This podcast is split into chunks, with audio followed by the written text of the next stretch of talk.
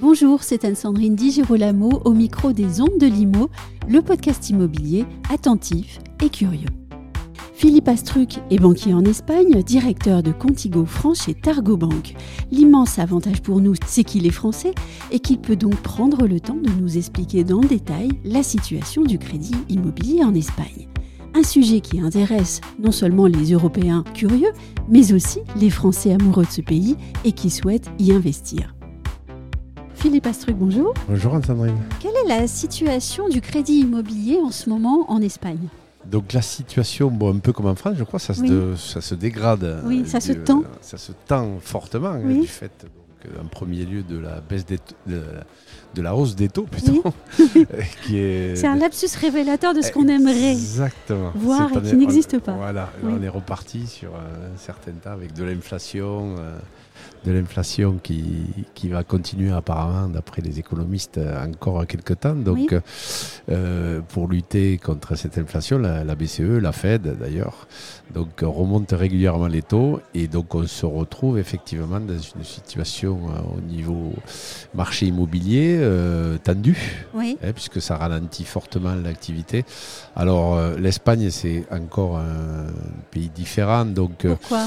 pourquoi? Alors il y, a, il y a un plus gros problème, le- les conséquences vont être un peu plus graves qu'en France du fait que plus de 70% du stock d'hypothèques euh, en Espagne Mhm. est à taux révisable Oui. et non capé. Eh oui, Donc euh, là, pour vous donner un exemple, euh, ça s'envole. voilà, il y a, le Ribor, euh, il y a un an, était à moins 0,53, il est à maintenant à plus de 50.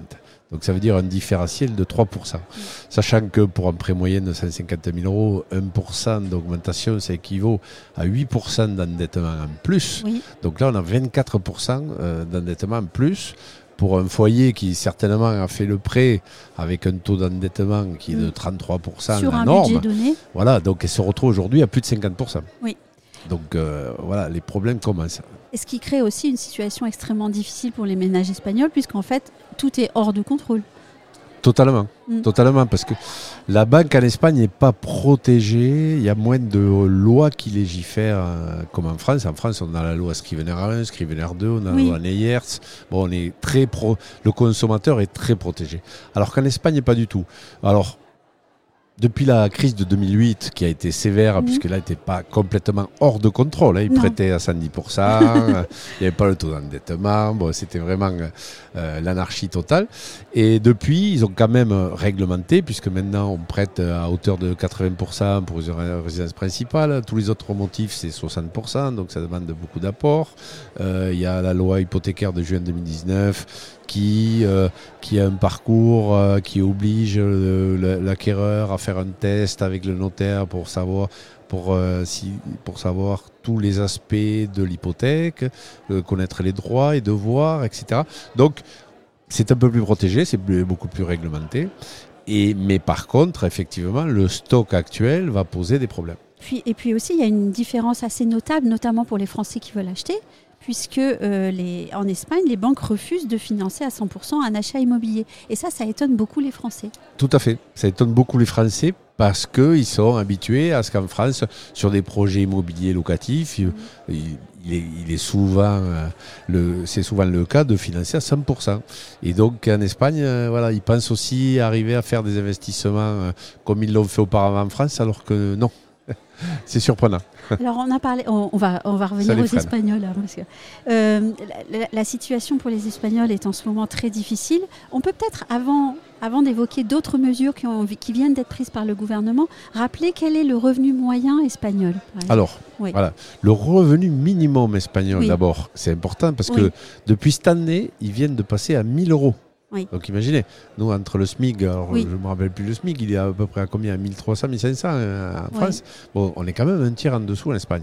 Il faut se rappeler qu'encore il y a 5 ans, on était à, à hauteur de 800 euros euh, Donc par déjà mois. une différence notable. Donc voilà, une, une différence euh, particulièrement notable qui limite euh, forcément euh, le pouvoir d'acquisition de soit de sa résidence principale ou de sa résidence secondaire. Ça. C'est- clair.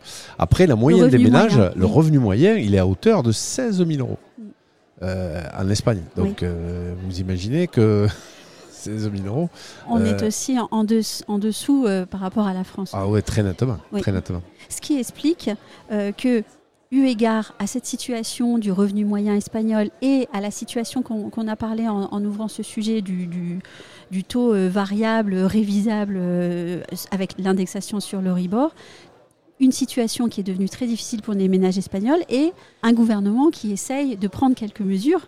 Euh, notamment, je crois qu'il y a eu un accord de- dernièrement Voilà. signé Donc, entre euh, les banques et le gouvernement espagnol. Tout Pour à faire fait. quoi Donc, ils se sont attaqués, sachant que le stock des hypothèques est à taux révisable, donc, Oui. et que quelques, les, les foyers avec des revenus faibles vont être fortement impactés.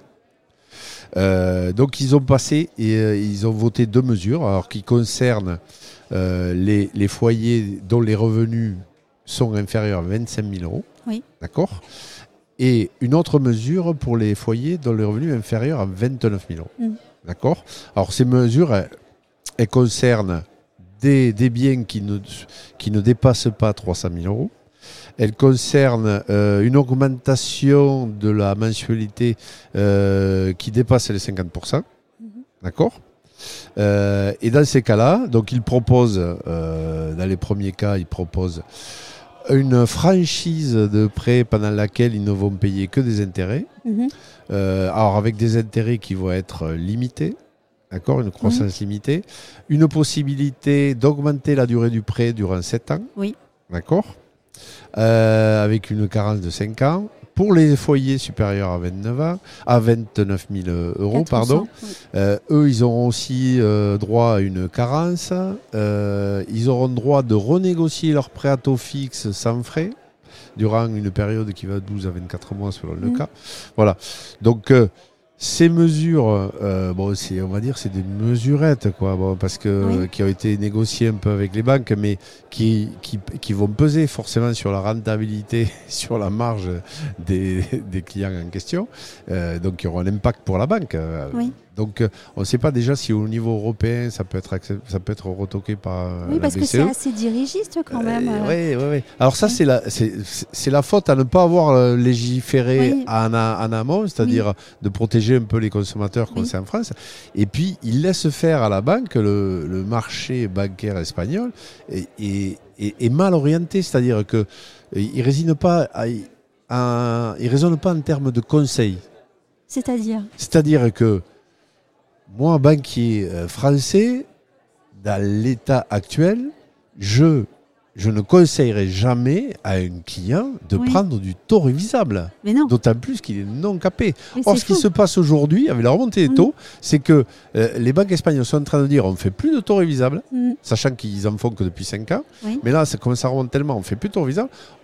On propose que du variable ou du mixte, c'est-à-dire un Mm. peu de taux fixe et, et le reste en variable. Donc, euh, ça va contre le devoir de conseil. Oui. vous voyez Mais ça, en Espagne, ça ne les gêne pas. Donc, Donc, donc en fait, on est dans une deuxième période de folie au fond. ah, totalement. Et totalement. malgré ces, ces- ces mesures de soi-disant protection du consommateur qui viennent d'être prises. Voilà, donc c'est encore tiré dans les caisses de l'État, parce que ce sera peut-être plus ou moins aidé. Oui. Euh, donc, ça, avec cumulé avec de l'inflation qui Oui. continue, donc qui Mm. touche encore. Et qui a euh, combien en Espagne l'inflation? Alors, figurez-vous que normalement, elle est, c'est, la- plus basse de l'Europe. Non, ils, Ah oui? ils ont dit Je pensais est- que c'était la France. Ah ouais, non, mais alors il y a peut-être un débat là-dessus. C'était 6% hein, au dernier, Oui. Au on est à peu près à ça aussi. au dernier chiffre. Donc euh, bon, Euh, voilà. Et ils pensent euh, que ce sera peut-être que passager, hein, mais ça, personne Mhm. aujourd'hui est capable de répondre à cette question. Donc euh, l'impact risque d'être important. Surtout, autre critère dont on n'a pas parlé, c'est-à-dire que euh, en Espagne, il n'y a pas de culture de l'épargne. C'est-à-dire que la première épargne de l'espagnol, c'est l'immobilier. C'est-à-dire que dès qu'il y a un peu d'argent, Il, investit dans, l'immobilier. Sachant qu'il n'y a pas de. pat- La gestion patrimoniale n'existe pas. Comme je dis toujours en Espagne, il n'y a aucun produit de défiscalisation qui soit en immobilier ou financier. Donc, historiquement, tout est à faire, voilà. en fait, chez vous. Ah oui, ah, chez- oui, tout Oui. à fait. Donc, le, mais ça, c'est encore une fois un peu la faute au gouvernement qui n'oriente pas leur, euh, Mm. qui n'oriente pas au niveau fiscal, qui n'ont pas de politique fiscale bien définie à moyen terme ou à long terme, et donc qui fait qu'aujourd'hui, voilà, la première épargne en Espagne, c'est l'immobilier. Donc, ce qui va se passer dans les mois à venir, si on continue avec une hausse Oui. des taux, etc., ça veut dire que l'espagnol va commencer à vendre. Alors, celui qui aura sa résidence secondaire, sa résidence Mm. euh, principal, il va commencer par vendre La la, résidence secondaire. secondaire, bien sûr. Et, et- et quand il ne pourra plus, ou s'il Mm. n'a que sa résidence principale, il va vendre sa résidence principale. Donc on va certainement euh, assister à une baisse euh, du marché immobilier, Oui. hein, puisqu'il va y avoir un afflux d'offres euh, sur le marché. Et, et donc certainement une baisse du, du coût de l'immobilier en Espagne, d'autant plus qu'on annonce deux ou trois ans de récession. Mais une, une baisse dans quelle mesure? Pas aussi importante Alors- que ce que les Grecs ont connu, j'imagine. Non, certes, bon, c'est- on n'espère pas, certainement pas. Mais euh, d'autant plus qu'il y a toujours les investisseurs étr- étrangers qui sont euh, en force. euh, Oui, mais ça, faut pas le souhaiter aux, aux Espagnols, ça. Ils ont besoin de se non, loger. non, non, non, bien sûr que non. Mais, mais, mais aujourd'hui, on ne voit pas, même avec ces mesurettes, Oui. bon, ça concerne 1 700 000 euh, hypothèques. Hein, bon. Euh, ça ne va pas concerner les classes moyennes, etc.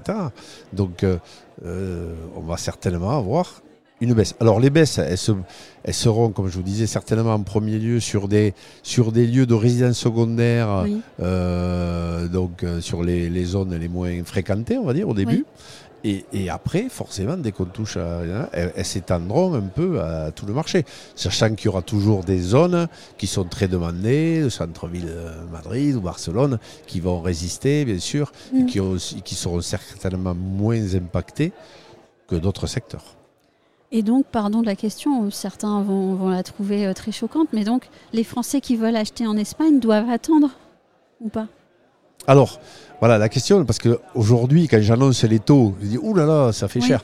Bon, et que je leur explique un peu ce qui nous attend, bon, je les, je, je les encourage à, à attendre un petit peu, parce que certainement qu'il va y avoir des opportunités à partir. Alors, comme il y a la hausse des taux, les révisions des taux révisables, c'est tous les ans. Oui. Donc, ça va se faire progressivement, surtout 2023. Donc, l'idéal, ce serait d'attendre 2024-2025 pour avoir les premières opportunités, on va dire Mm. Et pour Voilà. investir et pour investir. Après, c'est toujours pareil, dans le marché immobilier, vous savez, vous avez des, des opportunités. Donc, ces périodes de crise, généralement, c'est Mm. source d'opportunités. Ça n'empêche qu'il y aura toujours des, il y aura toujours des divorces, il y aura toujours des décès, il y aura toujours d'autres motifs de vente Mais que, la récession, etc. Et il restera toujours les, les gens qui ont un vrai coup de cœur et pour le métier et pour cette maison-là et qui ne penseront pas seulement investissement. Ben, tout à fait, Ouais. Heureusement. bien sûr. Il y a toujours les retraités qui viendront passer leur, leur retraite à l'Espagne, au soleil, à pied de plage. Merci beaucoup Philippe Astruc. Ouais, avec plaisir, Anne-Marie.